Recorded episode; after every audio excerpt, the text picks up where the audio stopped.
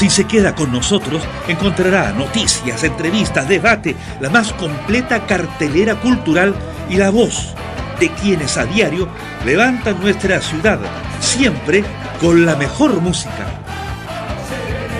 Comienza Antofagasta Despertó, un programa conducido y dirigido por el periodista Javier Candianeira.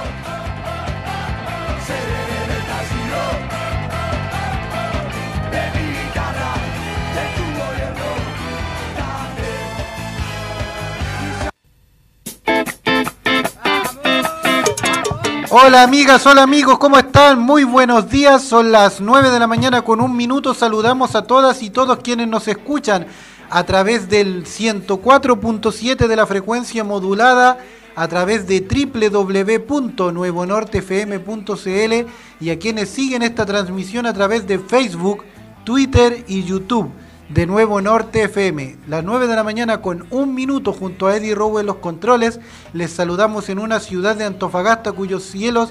están casi despejados, casi completamente despejados, con una temperatura actual de 15 grados, un 77% de humedad y esperando una máxima que va a llegar a los 19 grados. De a poco comienza a sentirse la primavera en esta hermosa ciudad, la perla del norte. Saludamos a profesoras y profesores quienes están en su día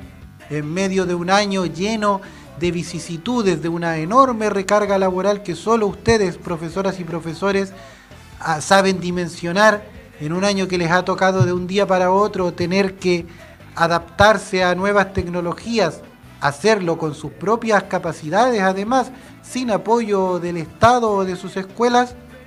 y tratar de apoyar a niñas y niños con diversos niveles de acceso a Internet y a las distintas plataformas en su desarrollo y con la permanente presión del Ministerio. Para ustedes,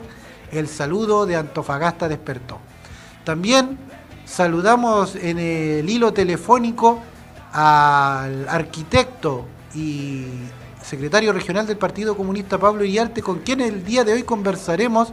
él no está en Antofagasta durante esta jornada, en su calidad de vocero, uno de los tantos voceros de la despensa popular, porque la despensa popular tiene esta semana nuevamente el fondo de la olla. La despensa popular está muy involucrada y es parte del debate sobre una nueva constitución. Y en ese marco es que tienen debate este día jueves, 20 horas, 104.7 y en sus redes sociales. ¿Cómo estás, Pablo? Buenos días. ¿Me escuchas? Estamos viendo qué ocurre con ese contacto. Eh, Eddie está ahí trabajando para poder restablecer el contacto con Pablo Iriarte, secretario regional del Partido Comunista, con quien estábamos en línea, conectado recientemente. No sé si ya nos escucha Pablo Iriarte. No, estamos cosas de la radio en vivo, intentando retomar retomar la conversación con Pablo Iriarte, secretario regional del Partido Comunista en la región de Antofagasta y además vocero de la Despensa Popular, con quien en esta ocasión vamos a conversar sobre el programa que tiene mañana el Fondo de la Olla. No sé si ya estamos listos, Eddie, para esta conversación hoy 14 de octubre, que reiteramos es el día de profesores y profesoras. Tú me avisas desde la sala de sonido en tanto retomemos este contacto. Tenemos hartas conversaciones para esta jornada en Antofagasta, despertó en el 104.7 de la frecuencia modulada eh, estaremos conversando también con eh, la diputada Catalina Pérez y estaremos también llevando adelante una importante y relevante denuncia. No sé si ya tenemos el contacto en línea, Eddie. ¿Nos escuchas, Pablo? Hola Javier, ¿cómo estás? Muy bien, qué bueno que ya tomamos contacto. Decíamos en la introducción que la despensa popular tiene para este jueves un nuevo debate el Fondo de la Olla, un programa que ha sido muy exitoso tanto en nuestras redes sociales como en las de la despensa y en el 104.7 para hablar de constitución, de este proceso constituyente y un tema que para ti es muy atingente en tu condición de arquitecto, el tema de la vivienda. Y ahí uno se pregunta de inmediato, ¿qué tiene que ver la constitución con el derecho a la vivienda? Sí, mira, eh, en el marco de los debates que está dando la despensa respecto a todo lo que ha generado y el apoyo que ha dado y por supuesto el, no poder eh, no ser parte del debate constituyente a propósito del proceso que está viviendo Chile, es que eh, el programa de este nuevo programa La Despensa, el Fondo de la Olla, lo estamos marcando en lo general desde la perspectiva de cómo se puede de alguna forma instalar la idea de un mejor vivir, de un buen vivir para Antofagasta y para Chile, por supuesto. Y hoy eh, eh, el nuevo programa lo que instala efectivamente es el marco de eh, el acceso a una, a una vivienda digna, a una vivienda adecuada, desde la perspectiva, por supuesto, en primer lugar, de la garantización de sus derechos. Yo, yo quiero comentarte a propósito de tu pregunta que la Constitución de Chile eh, no es que no garantice, no es que no eh, asegure, no es que la nombre simplemente. No existe el tema vivienda en la actual constitución, lo que ha generado, por supuesto, que eh, sea hoy día el Estado el que subvenciona privado y en que el acceso de la, a la vivienda por parte de los chilenos y las chilenas, y particularmente en esta región, en donde además hay un tema económico de por medio respecto al mercado inmobiliario, excluya eh, a miles de chilenos. Yo eh, quiero comentarte que en Antofagasta son más de 20.000 las viviendas que faltan, eh, en Antofagasta son cerca de 7.000 las personas que viven en campamento y en donde además no solamente el mercado inmobiliario respecto a la, adquisición de vivienda es una tragedia, sino que además el simple hecho de poder acceder a arriendo ya es un parto donde por supuesto supera incluso valores de sueldos mínimos, de ingresos mínimos.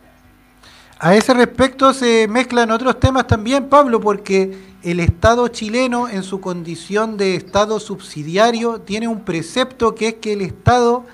no es que tenga prohibido crear empresas nuevas a las que ya tiene, sino que esto se tiene que hacer con leyes de quórum calificado. Y ya vimos ayer a propósito de lo de Jaime Mañalich, lo difícil que es tener un quórum calificado y una iniciativa, además que solo te tendría que venir del Estado, porque los parlamentarios no pueden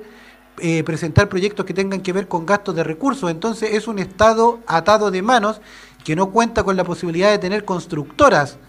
por dar un caso, y por lo tanto sin brazos para, eh, por ejemplo, garantizar este derecho tan elemental. En nuestra constitución existe la idea de garantizar accesos, es decir, se garantiza el derecho a que la gente vaya al colegio, pero el colegio uno ve a qué colegio va. Lo que se garantiza es que hay colegios. En el caso de la vivienda ni siquiera se garantiza ese acceso, según señalas tú. Exactamente, de hecho en esta región eh, se da la lógica a propósito de una deformación económica, insisto, desde la base de que, la, que la constitución no asegura, eh, hay una ironía que yo siempre menciono, pero la única palabra vivienda que aparece en la constitución es la firma del ministro. Eh, eh, entonces, claro, no, ni siquiera es tema eh, de debate en la actual constitución, por lo tanto se tiene que abrir. Pero a propósito de la realidad actual y de por qué es bueno instalar este debate en el proceso constituyente, el conflicto es que efectivamente hay una deformación tan grande que se da una lógica particularmente en la región de Antofagasta, en donde el Estado califica a algunas personas como muy millonarias para poder acceder a, entre comillas, el beneficio de la vivienda pero por otro lado la banca las considera muy pobres. Entonces se genera un déficit habitacional no menor en un segmento de la población que no la quiero llamar clase media, porque finalmente son trabajadores y trabajadoras, eh, pero que no pueden acceder a vivienda, eh, incluso siendo profesionales, incluso teniendo ahorro. Eh, entonces hay una deformación no menor respecto al proceso de adquisición que está demasiado regulada por el mercado a propósito de la subsidiariedad, a propósito del poder que tiene la banca privada eh, en el desarrollo inmobiliario, no solamente en Antofagasta, sino que eh, en todo Chile. El problema de nuestra región es que efectivamente, a propósito de la minería eh, y a propósito de inversiones más grandes, es que efectivamente es más complejo y el poder inmobiliario tiene tasas de retorno tan grandes que finalmente lo único que hacen es invertir, pero invertir para algunos eh, y dejando, por supuesto, un Estado totalmente débil, con poco poder de inversión, con mucha burocracia para acceder al beneficio, que además lo nombro como beneficio porque no es un derecho, eh, hay que postular. Eh, entonces, aquí el debate que hay que dar es respecto a eh, cuál es el rol del Estado en el desarrollo habitacional, pero además en el desarrollo habitacional digno, porque ahí entramos a otro debate, y es que efectivamente los procesos de construcción de vivienda en Chile por parte del Estado han generado una baja mínima en el déficit de números de vivienda, pero automáticamente han generado un déficit en la calidad de la vivienda. Es decir, que hay gente que eh, accede a su vivienda o accedió a su vivienda por muchos años, particularmente en los años 90, en poblaciones como, por ejemplo, en el sector norte, pero automáticamente comenzó a vivir mal, porque además está el debate de la vivienda adecuada, de cuáles son los mínimos comunes para vivir dignamente en una casa. Eh, y ese es el debate que además yo creo que hay que plantear, porque aquí no se trata de solamente eh, descontar números, sino que además descontar números, pero con la condición de que la gente comience a vivir dignamente, por supuesto. Pablo, ¿y hace cuánto, si no sé si tú tienes la información, que en Chile, por ejemplo, no se discute sobre qué calidad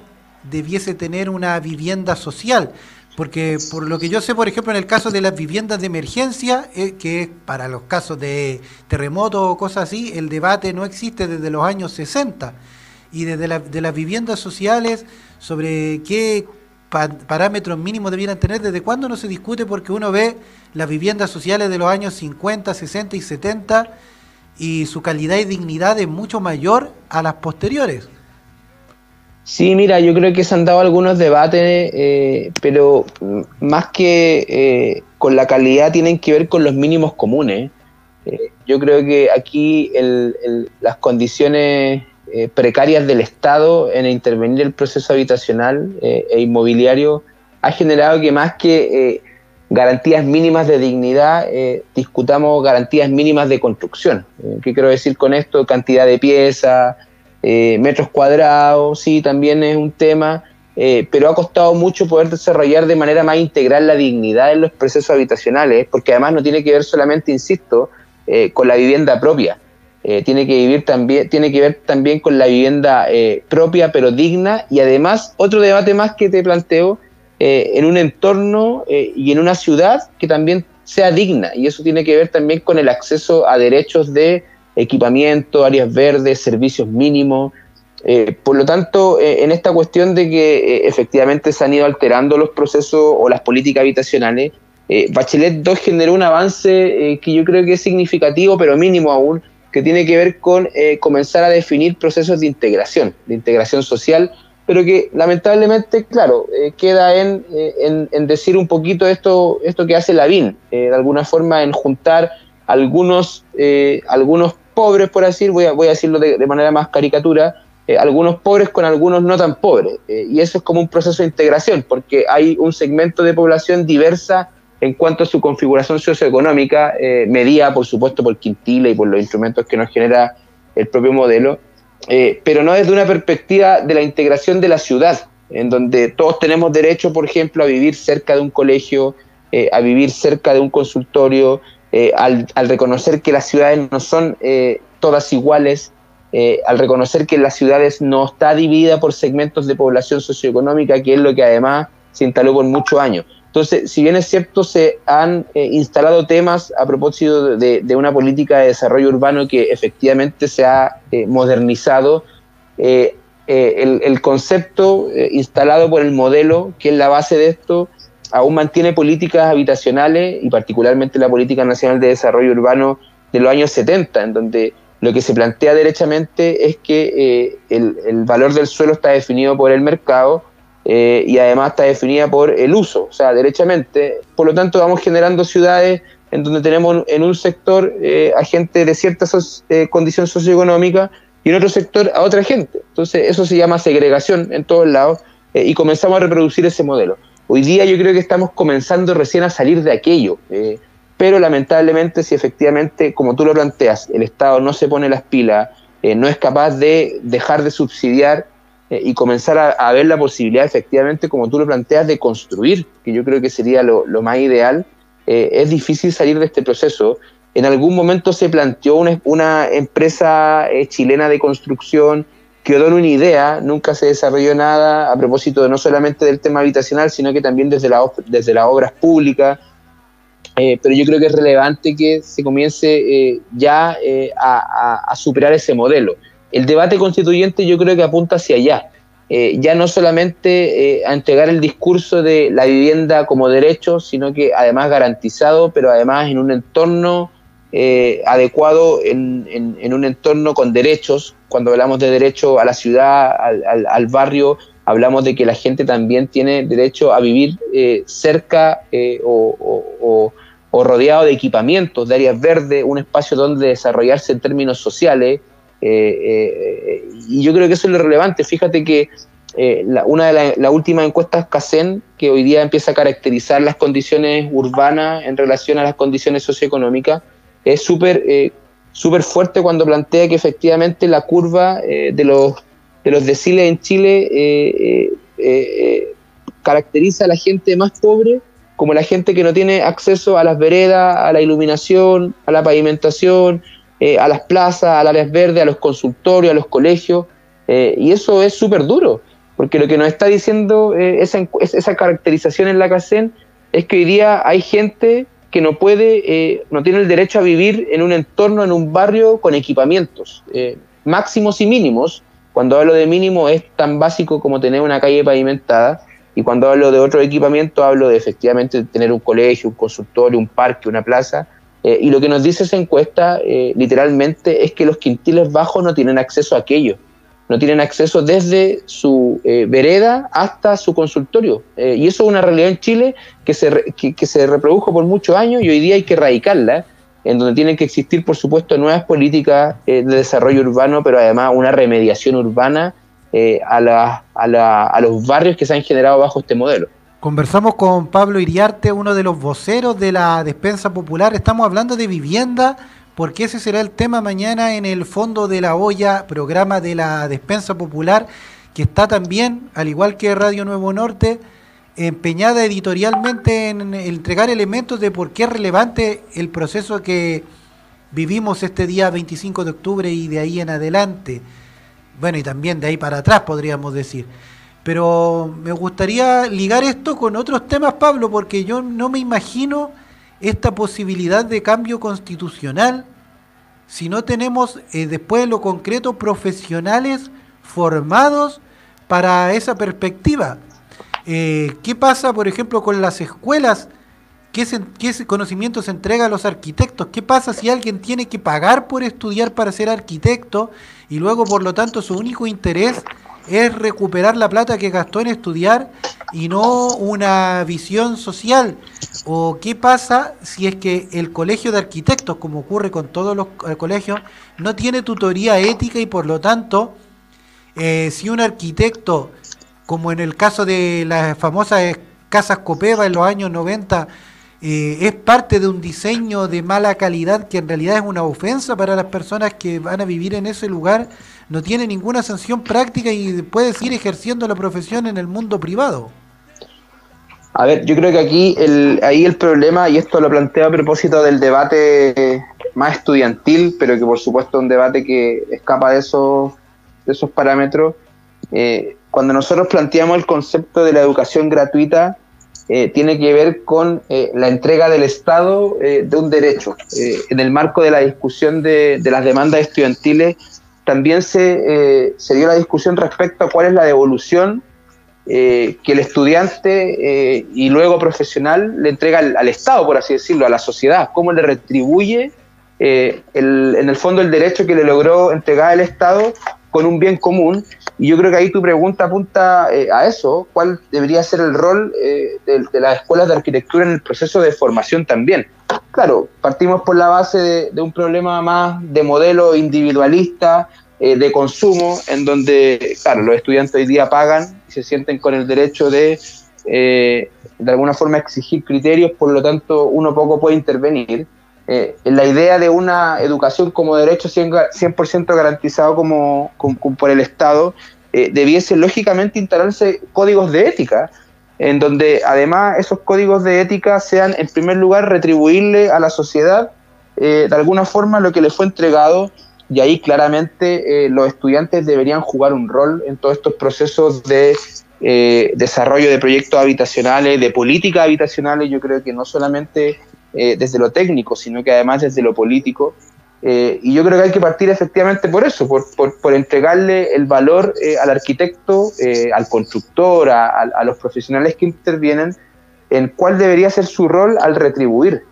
Efectivamente, yo creo que hoy día es necesario que las escuelas cumplan un rol no solamente desde la construcción de identidad más gremial, desde cuál es nuestro derecho, cuál es la norma, cuál es el, diseño, sino que por supuesto con mínimo ético de cómo nos vamos a enfrentar a la sociedad y eso no, no solamente pasa en las escuelas de arquitectura eh, o de construcción, sino que además pasa en muchas carreras, lo veo en, en abogados, lo veo en muchos profesionales.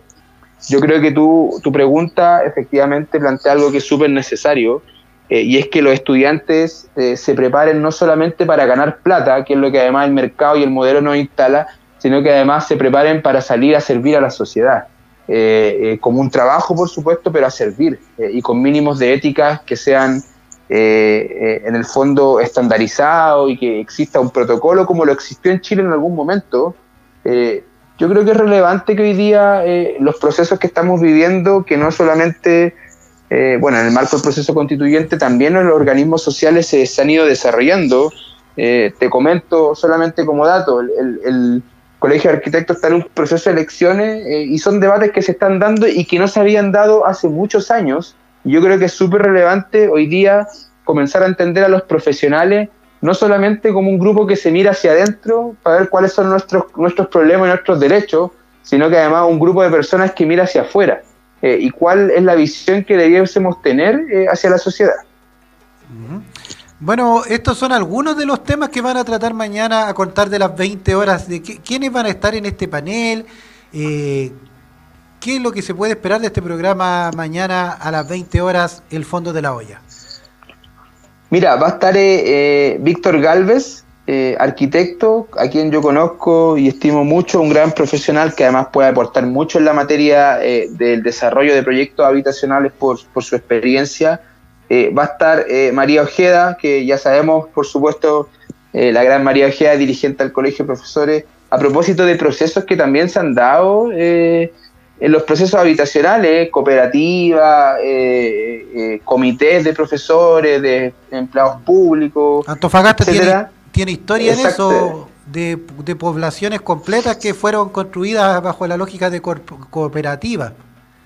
Exactamente. Eh, bueno, voy a estar yo y esto va a ser conducido por Soledad La Torre, que es también miembro de la despensa y es una, gran persona, eh, que además es dirigente sindical. Eh, así que yo creo que el panel va a estar bien entretenido y se va a dar un debate que yo creo que es bastante positivo para poder aportar. Yo creo que en el tema habitacional eh, está tan vacío, pero tan vacío que hoy día todo lo que eh, se pueda debatir eh, significa un aporte, pero significativo, al proceso constituyente. Yo creo que uno de los temas en donde más vacío está la política en términos de políticas públicas, por lo tanto todos estos espacios nos aportan a, una contribución no menor. Y para ir ya finalizando, ¿en qué está la despensa popular? Tengo entendido que esta semana tienen entrega. Así es, este sábado 17 de octubre eh, tenemos nuestra, creo que es la décima entrega ya, eh, eh, un, un, proyecto que agarró un vuelo no menor, que está desarrollando varias iniciativas, en donde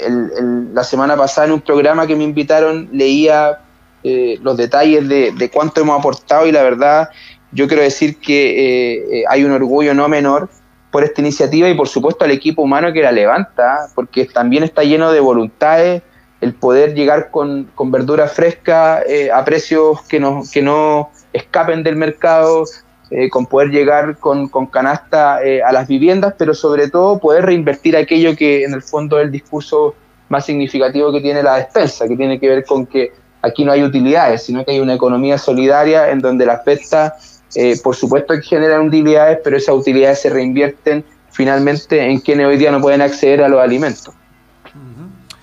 Eh, Pablo Iriarte, vocero de la Despensa Popular, bueno, esperamos tenerte el próximo lunes, programa especial porque se cumple un año y un día del estallido social y un año del estallido social en Antofagasta también en el marco de un día muy especial para nuestra ciudad el 19 de octubre, puesto que se recuerda el paso de la caravana de la muerte por Antofagasta, es decir, 19 de octubre, un día marcado a fuego en la historia de nuestra ciudad y ese día esperamos estar conversando de actualidad, analizando los diversos temas en tu sección habitual de los días lunes, así que ahí nos estaremos encontrando. Así es. Nos vemos y nos escuchamos, Javier.